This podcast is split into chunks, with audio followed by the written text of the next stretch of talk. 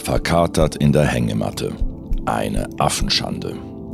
Die armen Tiere können nichts dafür, wie wir uns über den Ursprung von Wörtern irren. Das ist Nia Liest, der Sonntagsbonus zum Podcast «Apropos».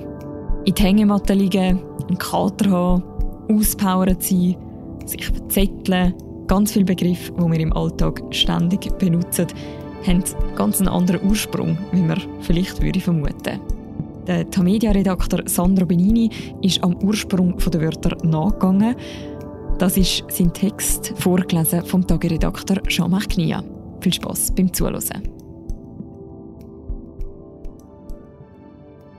Kürzlich machte mich ein Leser auf den schweizerdeutschen Ausdruck Es geht Kreibede aufmerksam. Das bedeutet so viel wie Es gibt keine Alternative, es gibt keine Wahl, es muss wirklich sein.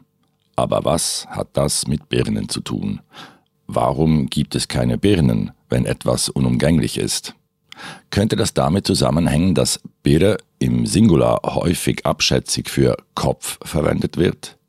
Er macht wieder einmal eine hässige Birne. Und hassig oder ein anderes abwertendes Adjektiv bei diesem seltsamen Ausdruck einfach weggelassen wird, also etwa es gibt keine Birne, es gibt ohnehin keine Wahl, also ersparen wir uns das saubertöpfische Getue. Der Leser hatte eine andere Vermutung. Die Birne habe nichts mit einer Birne zu tun, sondern gehe zurück auf das jiddische Breire, die Wahl das sich wiederum vom hebräischen Wort Breira herleitet. Falls dies zutrifft, haben wir es mit dem oft poetischen, fast immer überraschenden und manchmal tückischen linguistischen Phänomen namens Volksetymologie zu tun. Was genau ist Volksetymologie und wie unterscheidet sie sich von der Etymologie der Wissenschaft, von der Herkunft, Grundbedeutung und Entwicklung einzelner Wörter? Anruf bei Sandro Bachmann, Linguist und Redaktor beim Schweizerischen Idiotikon, dem Wörterbuch der schweizerdeutschen Sprache. Von Volksetymologie spricht man, sagt Bachmann, wenn der Bezug zu einem ursprünglichen Wort verloren gegangen ist und die Sprechenden eine Umdeutung vornehmen, die etymologisch gesehen nicht korrekt ist. Als Beispiel nennt Bachmann einen volksetymologischen Klassiker, nämlich Friedhof bezeichnet das Wort einen Hof, auf dem man in Frieden ruht? Die Erklärung scheint einleuchtend, ist aber falsch, denn in Wirklichkeit geht Friedhof zurück auf das althochdeutsche Friedhof, was Vorhof, Vorplatz oder eingefriedetes Grundstück, also umzäuntes Grundstück bedeutete.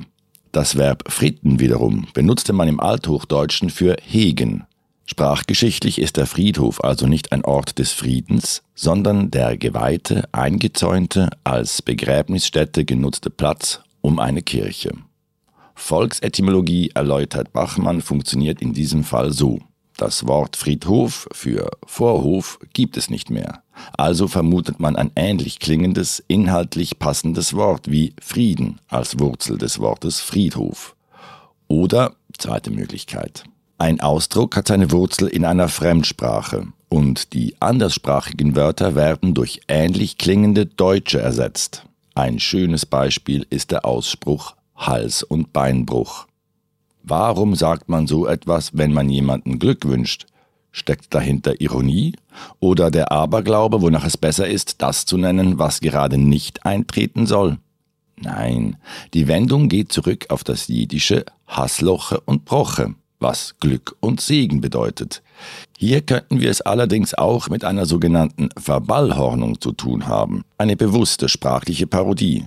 Volksetymologie ist viel verbreiteter, als man es vermuten würde. Meist ist einem die volksetymologische Herleitung eines Wortes gar nicht bewusst, weshalb selbst ein Spezialist wie Bachmann sagt, es kommt oft vor, dass ich erst beim Nachschlagen im Wörterbuch darauf aufmerksam werde. Die Linguistin Heike Olschanski hat in ihrem Büchlein Täuschende Wörter zahlreiche Beispiele zusammengetragen. Hier sind einige davon. Schmutzig lachen hat nichts mit Schmutz zu tun, sondern leitet sich vom mittelhochdeutschen Verb Smutzelachen ab, das so viel wie schmunzeln bedeutet. Bei Schlittschuh denkt man an Schlitten und Schlittern. In Wirklichkeit geht das Wort auf das mittelhochdeutsche Schrittschuch zurück also ein Schrittschuh, mit dem man weit ausschreiten kann.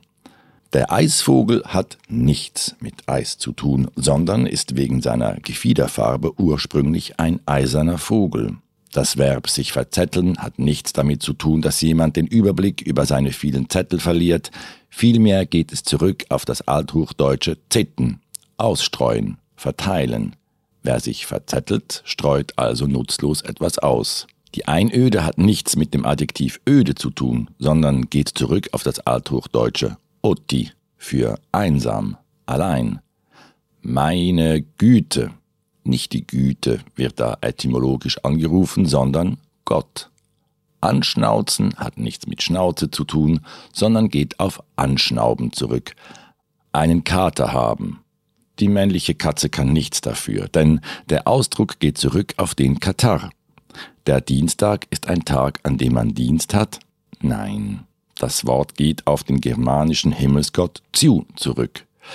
Ausgepowert hat nichts mit dem englischen Wort Power zu tun, sondern mit dem französischen pauvre, arm. Im 19. Jahrhundert gab es das Wort auspowern für bis zur Verelendung ausbeuten. Eigentlich ist der Begriff Volksetymologie fragwürdig. Weshalb verdeutlicht ein Zitat des Schweizer Sprachwissenschaftlers Ferdinand de Saussure 1857 bis 1913, ein Begründer der modernen Linguistik. Die Volksetymologie ist eine pathologische Erscheinung, schrieb de Saussure. Die sprachgeschichtlich falsche Herleitung von Wörtern zu pathologisieren, wie es de Saussure tut, und sie mit dem ungebildeten Volk zu assoziieren, das kann tatsächlich akademisch, arrogant und besserwisserisch wirken. Dennoch hat sich bis heute keine Alternative zum Wort durchgesetzt. Weil Volksetymologie eine Folge der Sprachentwicklung ist, kommt sie in sämtlichen Sprachen vor und im Deutschen mit seiner Neigung, durch die Verbindung bestehender Wörter neue zu erschaffen, ist es besonders fruchtbar. Das zeigen die vielen volksetymologischen Komposita, wie zum Beispiel Hängematte. Hat nichts mit Hängen zu tun, sondern geht zurück auf das Wort Hamaka, mit dem Indigene in den Antillen ihre Schlafnetze bezeichnen. Das Murmeltier murmelt nicht, sondern stammt vom mittellateinischen Wort für Bergmaus ab. Und der Maulwurf hat nichts mit dem Maul zu tun, sondern mit dem althochdeutschen Wort Erde oder Staub. Eine Affenschande machen uns unsere tierischen Vorfahren übrigens auch nicht. Geht das Wort doch zurück auf das niederdeutsche Apenschan für offene Schande. Die Brosamen setzen sich nicht aus Brot und Samen zusammen sondern gehen auf das mittelhochdeutsche Broseme zurück, das wiederum als schweizerdeutsches Brösmeli weiter existiert. Interessant ist auch, dass sich die viel gescholtene Rechtschreibereform des Jahres 1996 offen für volksetymologische Erklärungen zeigte. Ein Tollpatsch ist etymologisch betrachtet kein toller Mensch. Das Wort stammt vielmehr aus dem Ungarischen. Dennoch schrieb man es fortan mit zwei L. Belämmert schrieb man nach der Reform neu mit Ä statt mit E, obwohl es nichts mit Lamm zu tun hat, genauso wenig wie Einbläuen mit Blau. Und wie ist das jetzt mit dem Schweizerdeutschen? Es geht Krabere? Bachmann hat dazu eine kleine Recherche gemacht. Ob der Ausdruck tatsächlich auf das jiddische Breire zurückgeht, ließ sich nicht erhärten. Eine andere Erklärung habe ich aber auch nicht gefunden, sagt er. Vielleicht hat der Leser mit seiner volksetymologischen Vermutung also recht, vielleicht aber auch nicht.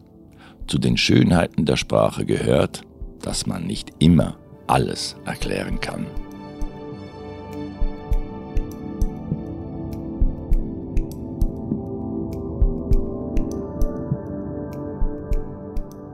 Verkatert in der Hängematte eine Affenschande ist ein Text vom Tamedia-Redakteur Sandro Benini. Vorgelesen wurde ist er vom Tagiredakteur Jean-Marc Knia. Und das ist es der Sonntagsbonus zum Podcast «Apropos».